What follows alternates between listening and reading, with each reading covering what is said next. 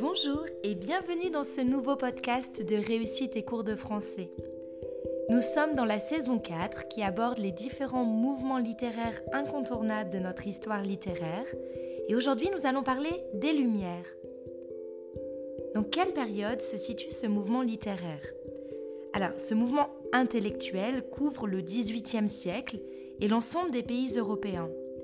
Il correspond au passage d'un monde ancien à une ère nouvelle où l'on cherche à vaincre l'obscurantisme politique et religieux grâce à la raison. Raison, c'est vraiment un mot-clé, un terme clé pour définir l'esprit des Lumières. La réflexion permet de combattre les dérives de l'ignorance et l'exercice de la liberté éloigne l'idée de fatalité. Les Lumières s'inscrivent dans une période où l'on commence à remettre en cause les privilèges, l'inégalité des classes sociales. Les philosophes trouvent une large audience auprès de la bourgeoisie. On s'interroge également sur l'anthropologie, les notions de sauvage et de civilisé, sur le bien fondé de l'esclavage. Ces différentes remises en question de l'ordre établi vont conduire à la Révolution française de 1789, qui est conduite essentiellement par les bourgeois contre les aristocrates, qui sont qualifiés de privilégiés. Qui sont les auteurs et les œuvres représentatives de ce mouvement? On va évoquer dans un premier temps Montesquieu, avec ses lettres persanes en 1721 qui fondent l'esprit des Lumières on peut aussi penser à la pièce de Marivaux, Le jeu de l'amour et du hasard en 1730, qui est une pièce de théâtre qui étudie les jeux de l'amour et qui pose la question du lien entre amour et conditions sociales. On a bien une pièce qui, amène la réflexion des Lumières. Marivaux est un précurseur des philosophes des Lumières. Diderot, d'Alembert et beaucoup d'autres, en 1751, euh, commence l'écriture d'un ouvrage monumental qui s'appelle l'Encyclopédie ou le Dictionnaire raisonné des sciences, des arts et des métiers.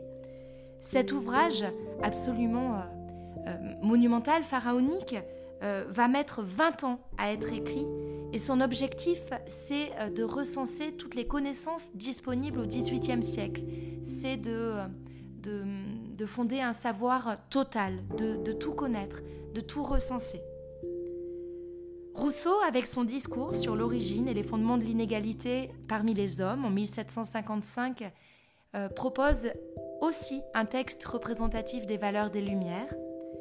Le célèbre conte philosophique Candide, pour ne citer que lui, parce qu'il y en a beaucoup d'autres, écrits par Voltaire, l'ingénu Jeannot et Colin, le jeune Scarmentado et son maître, etc. Euh, donc Candide, c'est un conte philosophique qui met bien en lumière justement les principales réflexions des, des Lumières, c'est le cas de le dire, qui met en exergue les principales réflexions des Lumières. Euh, enfin, on peut euh, citer la trilogie de Figaro, de Beaumarchais, qui sont trois pièces de théâtre engagées, euh, écrites respectivement en 1775, 1778 et 1792. Quelles sont les principales idées de ce mouvement?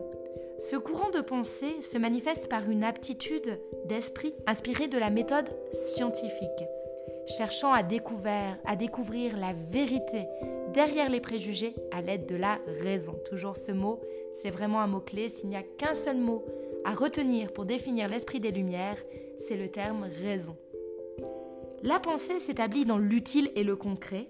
Son idéal se résume, tu l'as compris, dans l'ouvrage collectif de l'encyclopédie.